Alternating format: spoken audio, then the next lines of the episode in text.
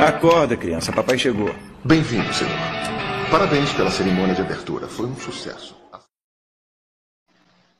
Ok. Seja bem-vindo, Igor. Após uma hora e meia, como está o vosso som? Eu acho que agora tá bom, né? Até que enfim. Dá até para escutar os anjos cantando no céu. Aleluia! Aleluia! Cavaeira danado, né? Até que enfim. Problemas Então vamos- técnicos. Problemas Problemas técnicos, é, chama o técnico que resolve. É. Mas agora tá bem melhor, bem melhor. Escuto muito bem o seu som. E vamos lá. Aquela introdução que a gente testou antes, eu gostei, né?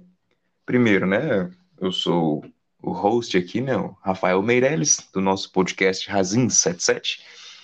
Mas hoje o nosso convidado é o Igor Rodrigues. Quando alguém pergunta quem é você, quem é o Igor? Como você se define? É, eu sou graduado pela UFOP, do campus de João Monlevade, em Sistemas de Informação. Concluí o curso em 2017, onde eu desenvolvi o sistema AIHC, Artificial Intelligence for Home Control, que é um sistema de um sistema domótico para automação residencial, integrado com um módulo de inteligência artificial para fazer a previsão e, e definir novos regras de automação para automatizar toda a movimentação da residência. É, depois eu entrei no mestrado da Unifei, no campus de Itajubá, que eu concluí o curso em 2021, onde eu estudei a identificação de regiões do cérebro para classificação da severidade do transtorno do espectro autista, isso utilizando machine learning e imagens de ressonância magnética, que inclusive é o tema que eu pesquiso até hoje. Eu concluí, eu concluí o mestrado em 2021, né? Mas eu continuo pesquisando o tema. Muito bem. Então, eu havia conhecido como técnico de informática, aí já fiz a graduação e hoje já é mestre, né? Resumindo aí, é técnico de informática graduado em Sistemas de informação, sistemas de informação e mestre em é, ciência e tecnologia da computação. ciência da tecnologia da computação. Você disse aí no caso do machine learning, aí a inteligência artificial de casa, é tipo aquilo que a gente costuma ver. O pessoal chega em casa e fala, ah, por exemplo, ok, Google, então, Alexa, acenda a luz. Mais ou menos esse, esse tipo de tecnologia aí? É, assim, é, quando, quando eu comecei a, a desenvolver esse projeto, ainda não, não era muito comum esse tipo de interação, principalmente por voz, né? Aí Uhum. depois, foi um tempo depois que o, o Mark Zuckerberg falou que tinha desenvolvido um sistema semelhante para a casa dele, mas que também não publicou muito. E aí depois a, veio a, a Google e essas outras companhias introduzindo essa inteligência artificial com comanda de voz, né? É, Então, antes, antes da Alexa, então, antes desses, desses assistentes de voz. Isso, esse desenvolvimento foi antes de, desses assistentes de voz. É, já era bem comum você poder, relativamente comum, né? Você poder fazer o controle via celular, por exemplo, ou, ou pelo computador, que deixava você controlar e criar algumas regras que interagisse com sensores, igual o sensor de presença, por exemplo, e, e luz. Então, isso já, já era comum. Uhum. Aí a ideia foi pegar esse sistema, que era relativamente comum, né?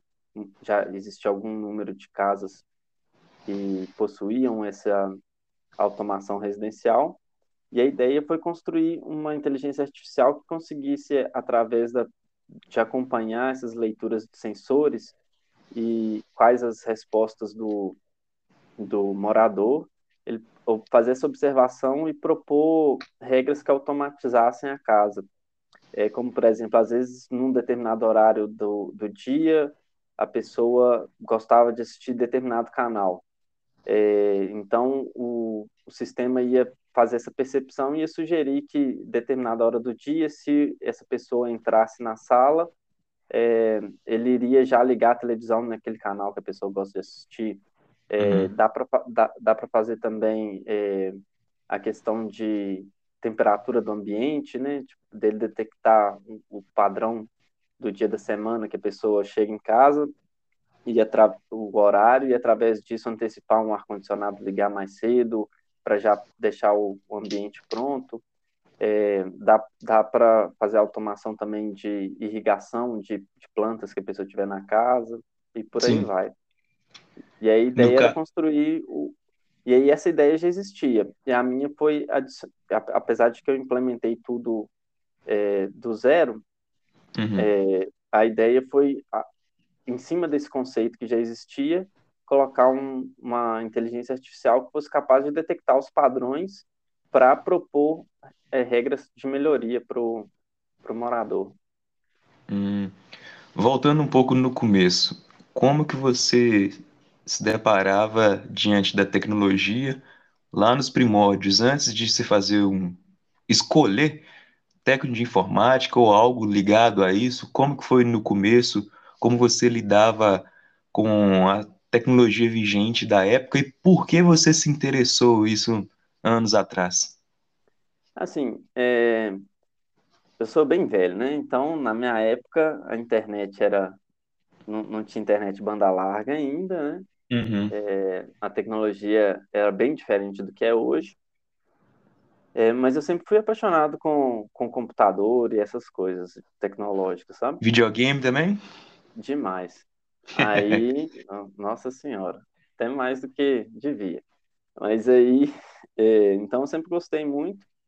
E aí, quando eu fui fazer o vestibular, é, tinha a opção de fazer o sistema de informação que era aqui perto, né, de Itabira, que é onde eu nasci, em João Monlevade, no campus da UFOP, que tinha acabado de abrir. Eu, eu uhum. fui o, a segunda turma de lá.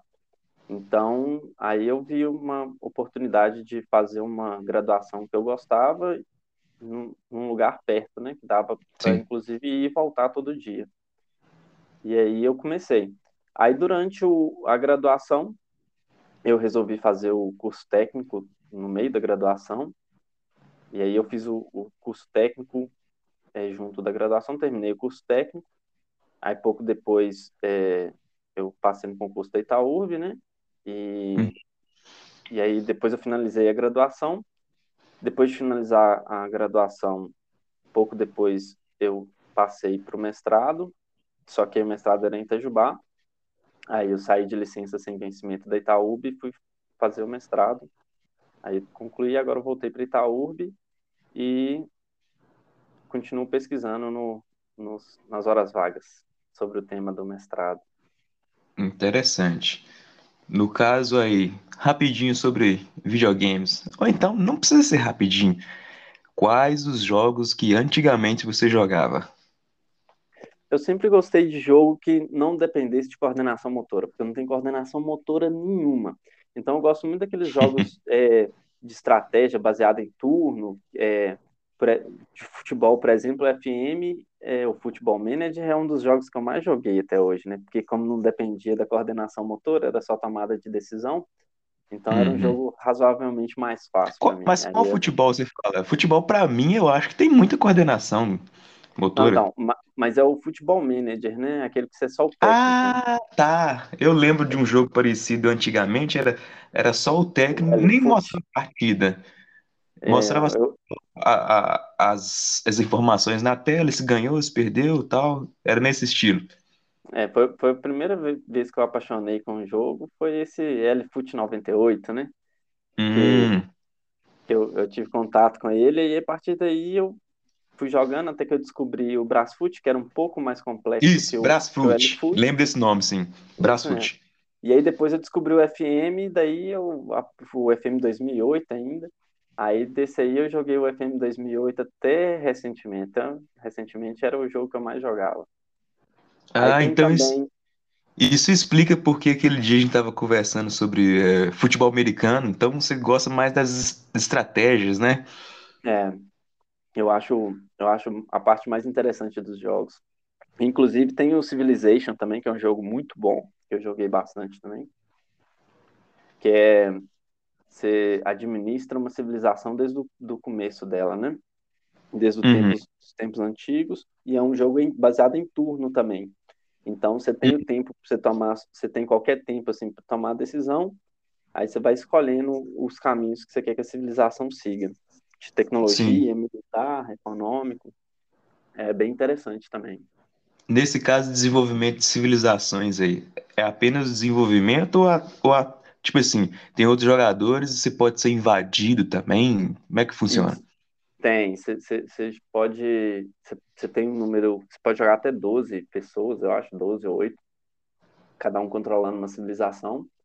E aí tem várias formas de você ganhar o jogo, tem vários objetivos, né? Você pode concluir por é, supremacia política, é, porque ele tem um sistema de conselho que tem uma votação lá, e você pode votar para ser o líder do mundo, e aí você ganha por diplomacia, você pode ganhar eliminando todos os outros jogadores, que é, seria vitória militar.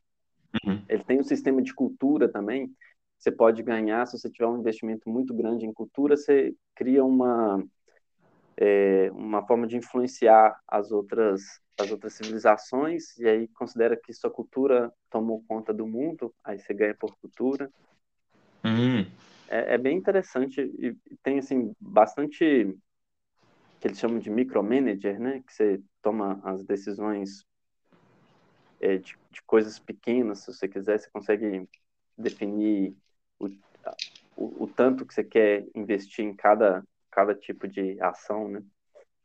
É bem. Mas no, mas no caso da civilização, você citou micromanage, é, uma coisa é olhar para o mundo no sentido de globalização e tomar as decisões grandes. Isso comparado no, tanto no jogo quanto na vida real. E outra coisa, decisão pessoal a cada indivíduo. Como que no jogo é, é desenvolvido isso? As tomadas de decisões são sempre gerais, globais, ou há também essas micro managers aí? Como funciona? É uma decisão por um indivíduo? Como é que funcionaria? É, assim, ele tem um, um sistema de não é, não chega a ser indivíduo é, por indivíduo mesmo, mas você consegue, ele tem uma medida de população lá, né? Então você tem uma cidade, você tem, você pode ter várias cidades e aí em cada cidade você pode determinar aonde que você quer alocar os, a, a, os seus os cidadãos da cidade para trabalhar. Então você pode determinar que você vai querer trabalhar mais em, em coisas que vai te dar recurso de construção, é, recursos é, de dinheiro, que ele tem uma moeda de gold lá, que é o dinheiro do jogo, é, uhum. questão cultural, é, religiosa. Uhum. Então você vai fazendo essa administração dessa parte. Assim. E, o interessante. decisões também de quais pesquisas que você vai investir é, e, e por aí vai, sabe? Você, é praticamente é, é, praticamente como se você fosse um, um, governador de um, de um país mesmo, assim. Isso, isso que eu notei. Quer dizer, um governador não, porque no caso você não, não tem que propor, não tem uma aprovação da, do, de um Senado ou de uma Câmara, né? Você, uhum. a, que você to, a decisão que você tomar, ela é efetivada. Mas é, é, é como se fosse um, um rei, assim, do, do, do país lá. Sim. Então, no, no caso, não é uma sociedade, no caso, tipo, a nível federal, a nível de país, então. É, é como se fosse a nível de, de um país. Assim, você, é, cada civilização é. Inclusive, as civilizações que têm disponíveis são, são países, né? Você tem Inglaterra, na Rússia, é, tem o Brasil, no, no, pelo menos nos cinco, você tem a Índia, Estados Unidos e por aí vai. Interessante. E é tipo uma simulação do que, que acontece também na, na vida. São coisas similares, né? Então, é um jogo, mas é um jogo que tem alguma, alguns fundamentos, ou muitos fundamentos, de coisas que realmente acontecem. Inclusive, você tem decisões políticas também, sabe? Você vai escolhendo o tipo de regime político que você quer que sua civilização siga. Inclusive, tem a opção de de é, você definir ser uma democracia, apesar de que você continua controlando sempre, então, na verdade, não é uma democracia, mas é, supostamente seria, né? Aí tem essa, esse lado político também das decisões. É, cê, as decisões que você toma acabam influenciando sua relação com outras civilizações, é bem interessante. Eu, eu indico jogar. É um jogo bem interessante mesmo. É interessante. Agora voltando pro, pro lado da inteligência artificial. Agora fazer o, o caminho do tempo presente voltando para o passado. Você falou que ainda tem algumas pesquisas que, após concluir o mestrado, ainda tem algumas pesquisas. O que, que exatamente tu ainda pesquisa? Então, é, atualmente eu estou focado no, em, em ampliar ah, os, as descobertas do, do, da pesquisa do mestrado, né? A gente chegou a publicar, é, eu, eu, participei de publicações do grupo de três artigos em revista, é, dois, dois resumos em congresso e um capítulo de livro. É tudo é, voltado para individual ou você fez em cooperação com outros estudantes ou outros? Como é que funciona? É, to, todos foram, foram em grupo, né? A gente reúne um grupo de pesquisa e aí a gente vai tem tem o, o líder da pesquisa que é o que é o que está mais que é o que vai investir a maior parte do tempo na pesquisa e tem outros participantes que vão auxiliando, sabe? Uhum. O, o que eu o que eu liderei a pesquisa foi o artigo direto do, do trabalho da pesquisa do meu mestrado, né? Que foi onde Qual a é gente identificou é a identificação de regiões do cérebro para a classificação da severidade do transtorno espectro autista, utilizando machine learning e imagem de ressonância magnética. Tá ligado Aí, com gente... neurociência também? Como é que é? Tá ligado com neurociência também, no, no sentido do, do que, está saindo muito de neurociência? É, é, é, o foco nosso é a neurociência lá do, do, do nosso grupo de pesquisa lá. Sim. E aí, nessa, nessa pesquisa, a gente identificou algumas regiões onde. Co como que a gente fez essa pesquisa? Tem um, um, um grupo de centros de pesquisa que se uniram e disponibilizaram é, diversas imagens de ressonância magnética uhum. de, de, pessoas é, neurotípicas, né? São pessoas que não têm, não, não têm nenhuma é, nenhum transtorno neurológico e pessoas do transtorno do espectro autista. Uhum. Aí, ao, ao todo, são aproximadamente 1.100, são 884 é, imagens pré-processadas, que esse grupo chama ABID, né, esse consórcio, é, e aí eles disponibilizam 884 imagens de ressonância magnética pré-processadas desses dois grupos. É, porque que, que acontece? A imagem de ressonância magnética funcional, que é a que eles disponibilizam, é como se fosse um vídeo, é, um vídeo do cérebro medindo a oscilação do nível de oxigênio em cada região. Então aí você tem um videozinho gravando durante um determinado tempo é, essa oscilação. Uhum. E aí uma das formas que, que eles fornecem essa imagem é um pré-processamento faz um mapeamento do cérebro e divide em regiões e faz um mapeamento de tempo. Então, eles transformam essa imagem numa tabela. Essa tabela Sim. é composta por várias colunas, onde cada coluna é, é um, representa uma região do cérebro é, e várias linhas, onde cada linha representa um instante de tempo. E aí, cada célula de, dentro dessa tabela corresponde à quantidade de oxigênio detectada. Uhum. É, e aí esse, essa tabela vai variar né, de número positivo para negativo, representando esse volume de oxigênio.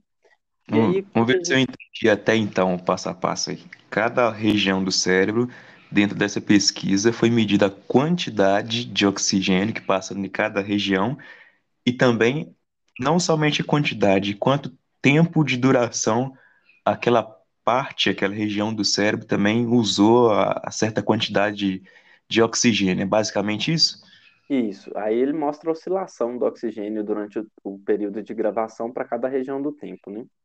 Hum, entendi. É, E eu ouvi dizer também, falando em oxigenação do cérebro, quando a gente tá meio com raiva, alguma coisa assim, tá muito ligado à meditação também. Quando você para e inspira, respira com calma. Isso também é uma coisa de literalmente oxigenar o cérebro? Hum, Já ouviu a- alguma coisa a- relacionada na sua pesquisa ou não? assim, quan- quando a gente faz essa pausa de respiração, a gente, por a gente re- respirar de uma forma melhor, a gente aumenta o oxigênio no sangue, né? E, por Sim. consequência, aumenta a disponibilidade de oxigênio no cérebro. Mas eu nunca cheguei a ler nada a respeito sobre esse, sobre os efeitos desse, desse aumento de oxigenação, não. Uhum, É, de- ok, dessa forma, né? entendi. Mas aí, prosseguindo aí, tem os dados aí em cada tabela, quantidade e tempo de duração da, da passagem de oxigênio no cérebro, que é através da rede sanguínea, né? E aí, o que mais tem? Então, aí, com, com esse dado, a gente consegue ter uma, uma visualização dos padrões de oxigenação no cérebro. E essa é uma forma, é, de medir indiretamente a atividade de cada região, porque cada região ela demanda uma quantidade maior de oxigênio à medida que ela está mais ativa. Por Então, exemplo, por exemplo, é, se eu estiver escrevendo, eu estou usando uma região do cérebro, certo? isso, Se eu estiver falando, eu estou usando uma outra região. isso. E aí cada, ca- cada atividade que você desempenha vai demandar um consumo maior de oxigênio na região, nas regiões que estão vinculadas a essa atividade. Então, com isso, a gente consegue fazer a medição indireta. No caso, essas imagens disponíveis, elas são todas em estado de repouso. Então, a hum, pessoa entra na máquina lá, fica de estado, em estado de repouso enquanto faz essa leitura. É- é- esse é um modelo muito bom para ser utilizado em pesquisa por dois motivos. O primeiro, que é mais fácil de se reproduzir, porque se você for é, colocar ah, o indivíduo para fazer alguma atividade, é bem difícil você conseguir reproduzir a atividade da mesma forma em dois hum, lugares diferentes, sabe? Porque às vezes um grupo vai, vai, se você tiver uma sala de cor diferente, isso pode de alguma forma influenciar. Se você for apresentar um vídeo, igual tem alguns algumas, algumas pesquisas que usam pessoas assistindo vídeo, aí você teria que fazer o mesmo processo de de reprodução, reproduzindo o mesmo vídeo, idealmente na mesma altura, na mesma distância, com uma sim, televisão com a mesma qualidade, para evitar, é, para evitar que você, na verdade, esteja distorções. percebendo a diferença do, do processo e não a diferença do funcionamento, né? Então, Uhum, a, o estado de repouso é muito bom por isso, porque facilita, né? Você fazer, reproduzir o experimento, e porque é mais fácil também de você, de você é, preparar o experimento, né? Você tem um, você precisa de menos recursos para fazer o experimento em si. Então é, é uma forma bem usada. E o, e o que a gente usou foi, foi esse em estado de repouso. E aí o ABID, e aí o que, que a gente fez? A gente, como a gente queria detectar é, a diferença da severidade, a gente trabalhou só com os indivíduos que tinham um diagnóstico para o TEA, né, que é o transtorno do espectro autista. E a gente divide, e dentro desse TEA tem várias Hum, formas de você fazer o diagnóstico, e aí tem um, um protocolo, que é um protocolo é, é, GOLD, que eles chamam, que é um dos mais utilizados é, e mais bem conceituados para o diagnóstico do autista, autismo, que é o, o ADOS, né? Que é, o, é uma automação de um protocolo que são que ele divide em quatro em quatro domínios para fazer avaliar e determina algumas questões a serem respondidas com base na observação. É, uhum, esses quatro domínios são é, o, a habilidade social, a habilidade de comunicação, o, o repe, repetição de o comportamento repetitivo e uma outra, um outro domínio que é a soma da capacidade da interação social com a capacidade de comunicação. Sim. E aí tem, aí é, é feita uma observação dessas características e aí ao final cada uma desse, desses domínios tem uma nota.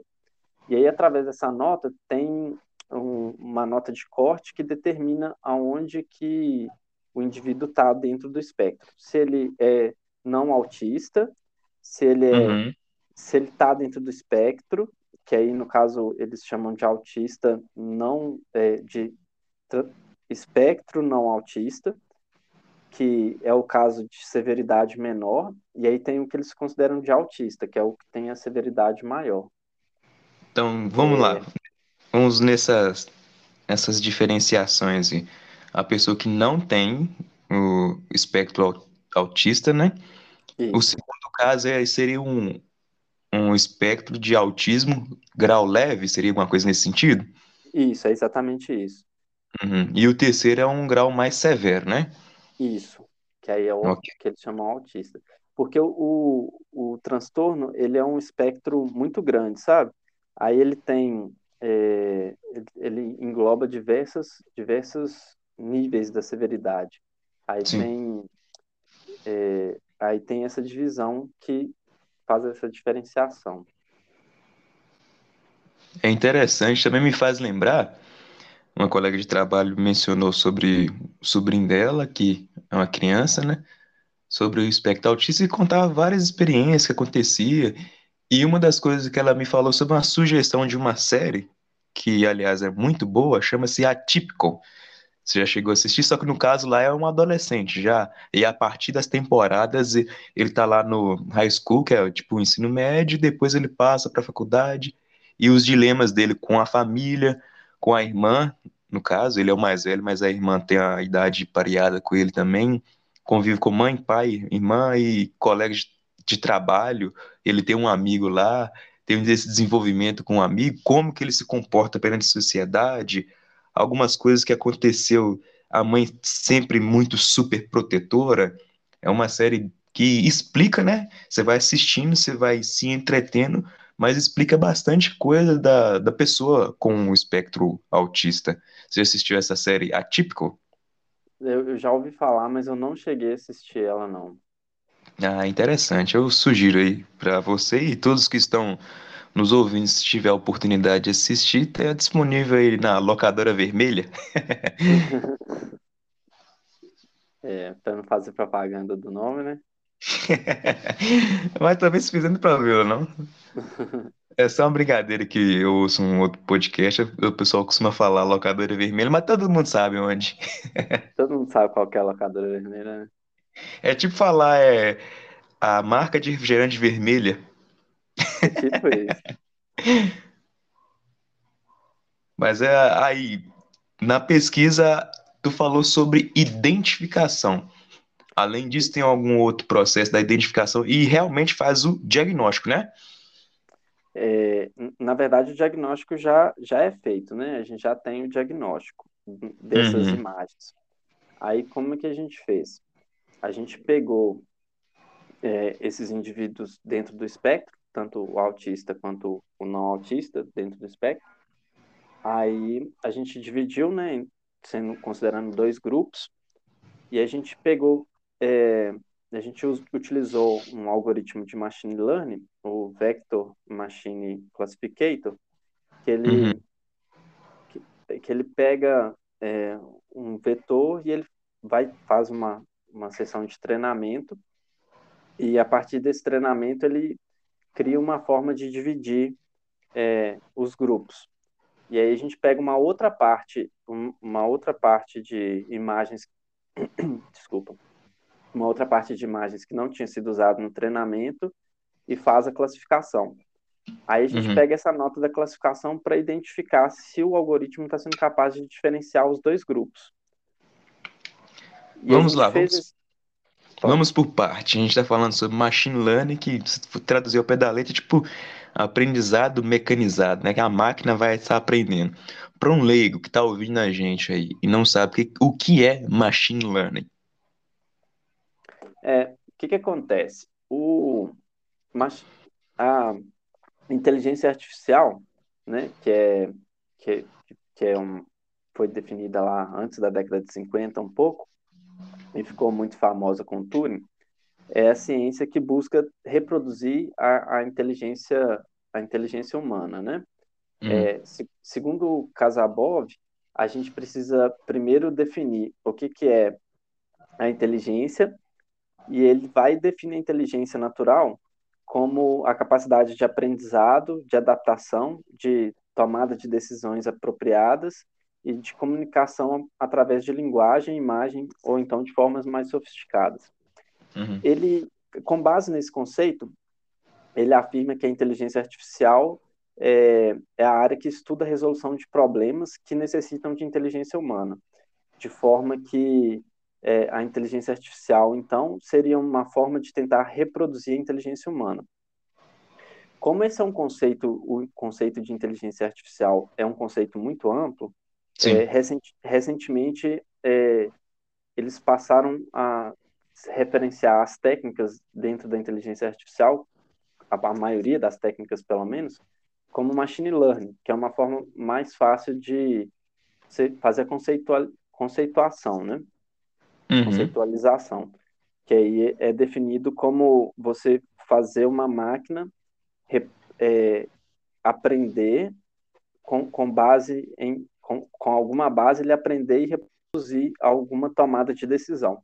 Então, basicamente, uhum. machine learning, que é uma área da inteligência artificial, é, é o uso de da computação para aprimorar uma tomada de decisão, para criar um sistema que seja capaz de se aprimorar durante a tomada de decisão com base nas, nas experiências ou informações fornecidas a ele. Uhum. E aí tem várias técnicas de machine learning, né? Que tem as, as redes neurais é, artificiais que, que tentam imitar o processo que o nosso cérebro usa na tomada de decisão então, ele é basicamente um conglomerado de, de, de nêurons artificiais que se interligam é, e, com base em, em oscilações de níveis, dependendo de cada entrada, e em equações matemáticas, ele reproduz o mesmo efeito que tem as, as sinapses no cérebro, né, na hora que, eles, que, elas, que um nêuron se comunica com o outro. Uhum. A gente tem é, as cadeias de Markov também, que são um processo de tomada de decisão que são alguns é, alguns pode se chamar de nós, né, interligados, que também usam funções matemáticas para se comunicar um com o outro e geram uma simulação de, de reprodução de um ambiente. Tem as redes bayesianas, que também são muito usadas, que elas também são conexões de nós que se comunicam é, e aí eles vão treinando até chegar a, uma, a, um, a, uma, a um cálculo estatístico que seja capaz de reproduzir o cenário que foi utilizado no treinamento. Aí tem os suporte vector machines, que são é, máquinas que criam um plano. É como se, é, é como se criasse um gráfico e aí, com treinamento, esse, esse, esse, o SVM, né, que é o Sport Vector Machine, ele cria é, um, um, risco dentro do gráfico que vai dividir em, em, dois, em, que divide o gráfico, que divide o, o plano, né, o plano cartesiano em, em dois espaços, e aí uhum. o que estiver uhum. dentro de uma área ele classifica como um grupo, e o que estiver dentro da outra área ele classifica como um grupo. No caso, o SVM, ele tem o SVC, que é o Sport Vector Classificator, que é o que eu usei, que é, é basicamente a mesma coisa.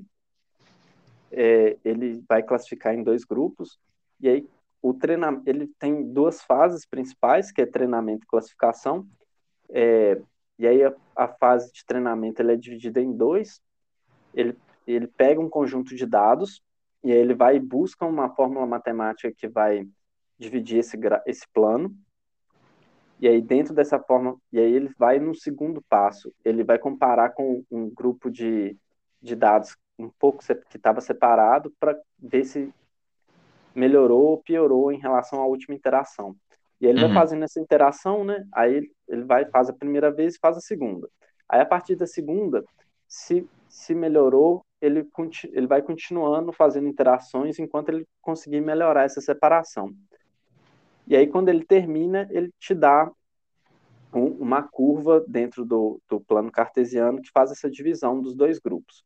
E aí, depois que você tem essa curva, você pode testar a capacidade de generalização da decisão dele, é, em, é, fornecendo novos, novos dados para ele fazer a classificação.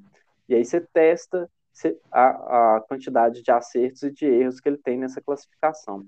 Aí a uhum. quantidade uhum. de acerto e erro a gente chama de accuracy, né? Que é a capacidade de diferenciar. E aí a gente ainda tem outras duas dentro, outras duas divisões, que é a especificidade e a specificity e sensibility, que aí ele vai determina a, a, a sensibilidade dele, vai ser a quantidade de acertos é, que ele tem dentro de um grupo e a especificidade, a quantidade de acertos dentro do outro. Essa uhum. segunda divisão, ela serve porque quando você tem uma, um grupo muito maior que o outro, na hora que você está classificando, às vezes o algoritmo pode dar um número muito bom, mas é porque ele está chutando tudo a mesma coisa, sabe? Aí por isso uhum. são importantes a especificidade e a sensibilidade. Mas nesse, junto nessa da parte... acurácia, né? Nessa parte do começo ele falou que ele fica meio que chutando o, os números, é porque no começo ele, ele tem um, tipo, ele tá setado ali, olha, vai começar assim com esse preset.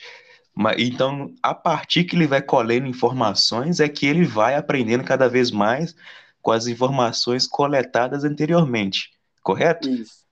É, na verdade, é, é a mesma informação, né? Ele pega, uhum. ele pega um grupo de informação e aí ele vai tentando ajustar uma, um, um, uma linha dentro do, do plano cartesiano que faça a melhor divisão desse primeiro grupo que ele está que ele tá usando para o treinamento. Uhum. Aí, depois de definir essa linha, ele testa num segundo grupo para ver se está melhorando à medida que ele, vai, que ele vai ajustando a linha que ele está fazendo. Sim. E aí, depois que ele termina de ajustar, ele testa no terceiro. A gente pega um terceiro grupo para testar para ver se ele realmente tá bom ou se ele só ficou viciado naquele, naquele grupo inicial, naqueles dois grupos iniciais, que é o que só chama voltando. de overfit. Os grupos são grupos de quem mesmo? Grupos de dados? É, no, são, no geral são grupos de dados. No, no caso uhum. da, da, minha pesquisa, é, seriam o, o grupo de indivíduos, né? Grupo de então, pessoas, ok. Aí são as imagens de ressonância magnética, que são os dados que ele, que ele, que ele usa.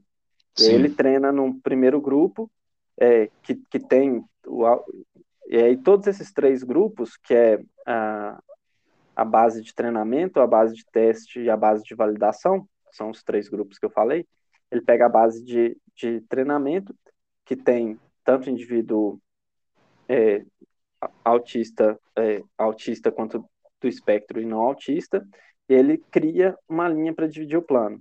Aí ele pega a, a base de teste, que é um outro grupo também dividido dessa forma, e verifica se, se ele está melhorando à medida que ele está ajustando a, a, linha. Até chegar uhum. um ponto que ele percebe que ele não consegue mais é, criar uma linha que fique melhor. Aí ele, ele não consegue ter... mais ajustar. Isso, que, que qualquer ajuste que ele fizer vai ser. não vai melhorar. Então ele vai uhum. falar assim: ó, terminei o treinamento. Aí quando você termina o treinamento, você leva para a base de validação, que é uma base que ele, são só dados que ele não tinha visto anteriormente, e aí ele vai fazer a classificação dessa base de validação.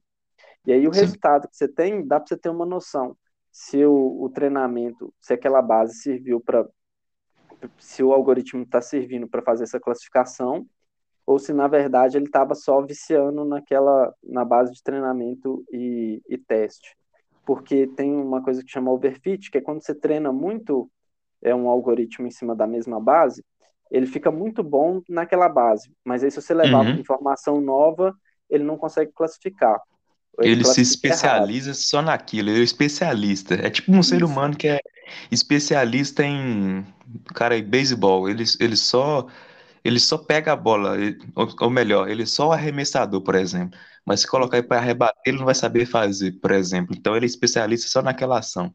Tipo é, isso. Só, só, só que o ideal para o machine learning é que ele seja capaz de generalizar, né?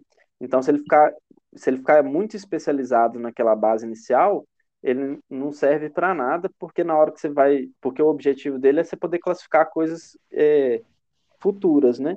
Então, Uhum. se, ele, se ele só consegue classificar aquilo que ele já viu, é, é, ele não está servindo o propósito.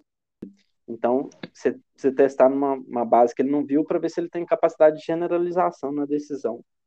Então, aí seria a importância da pessoa, do ser humano atrás desse, dessa máquina para identificar isso e fazer com que ela tome mais iniciativas de novas adaptações para, tipo, não perder os dados ou não viciar os dados que já tem e para que ela continue na progressão. Essa seria a importância do, da pessoa por trás da máquina, certo?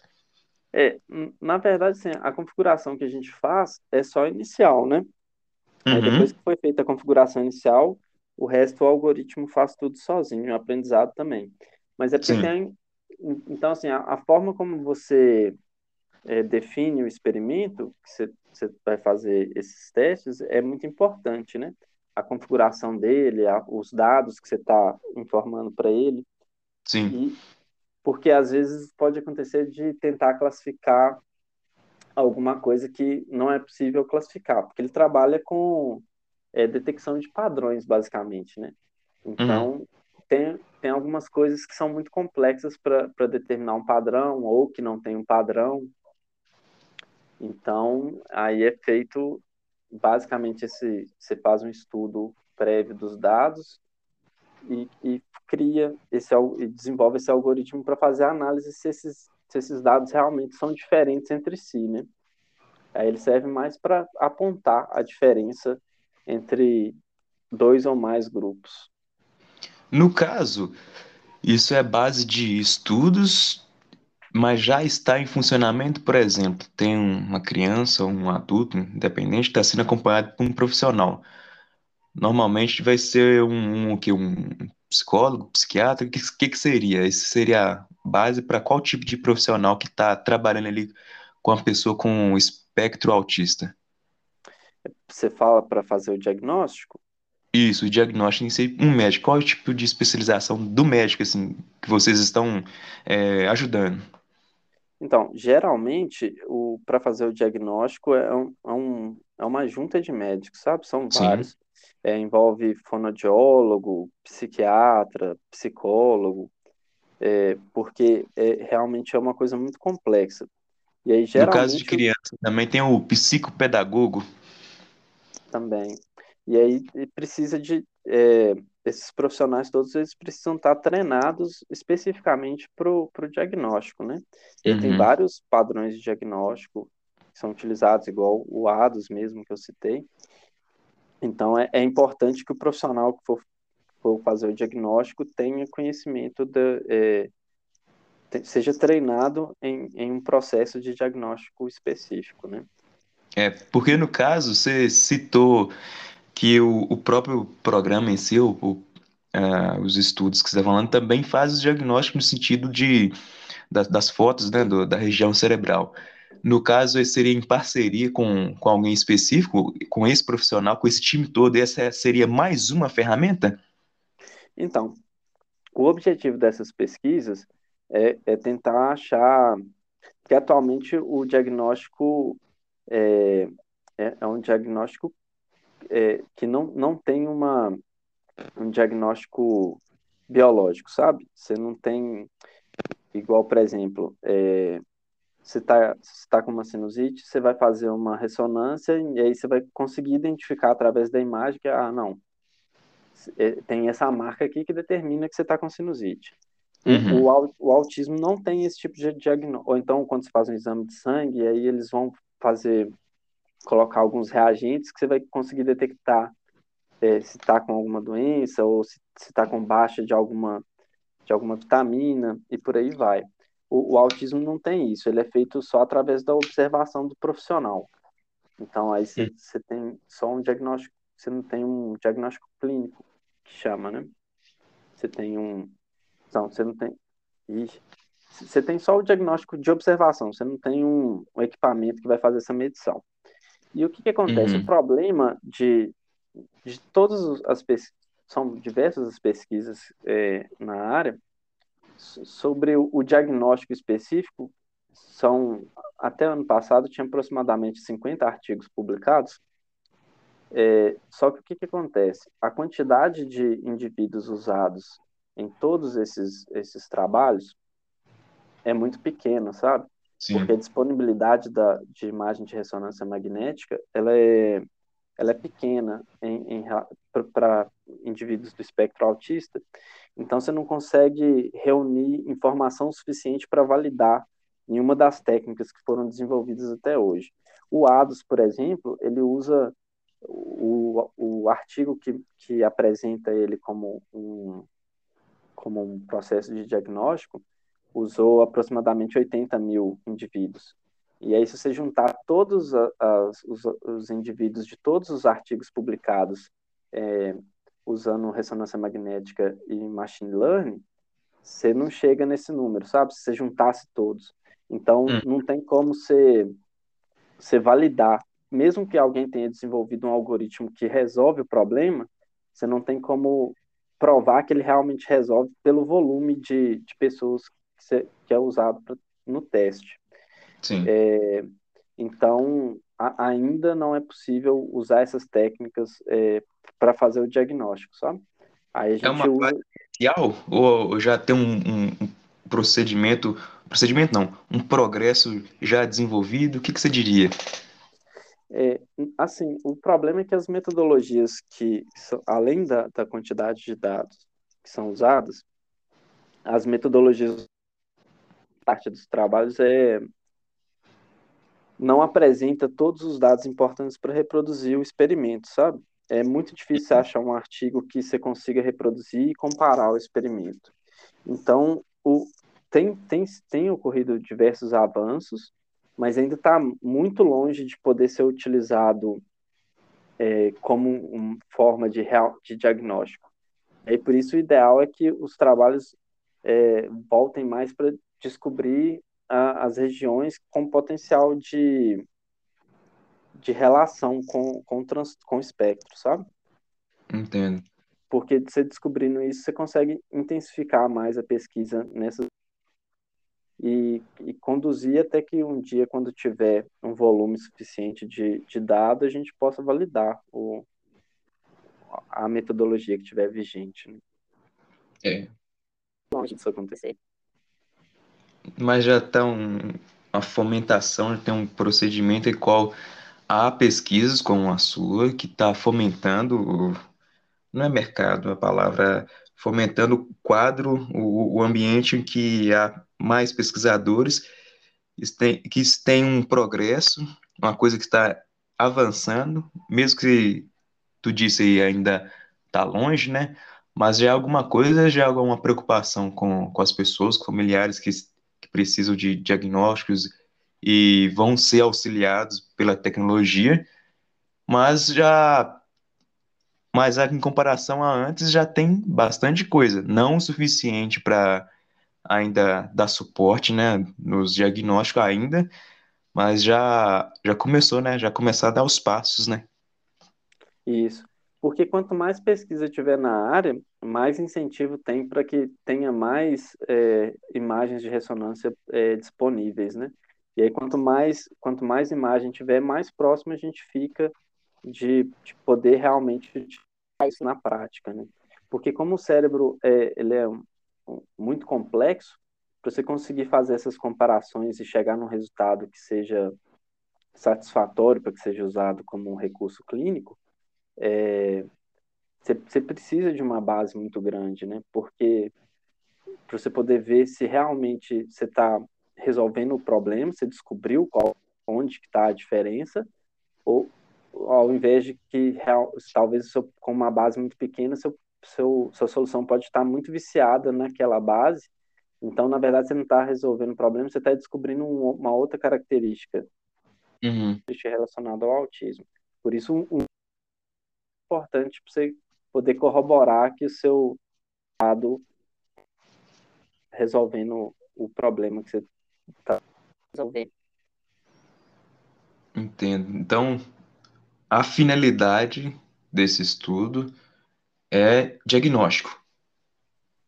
É, no caso, o meu específico é, não é o diagnóstico, é a avaliação da severidade só, né? Porque eu só trabalhei Hum, com indivíduos dentro do espectro.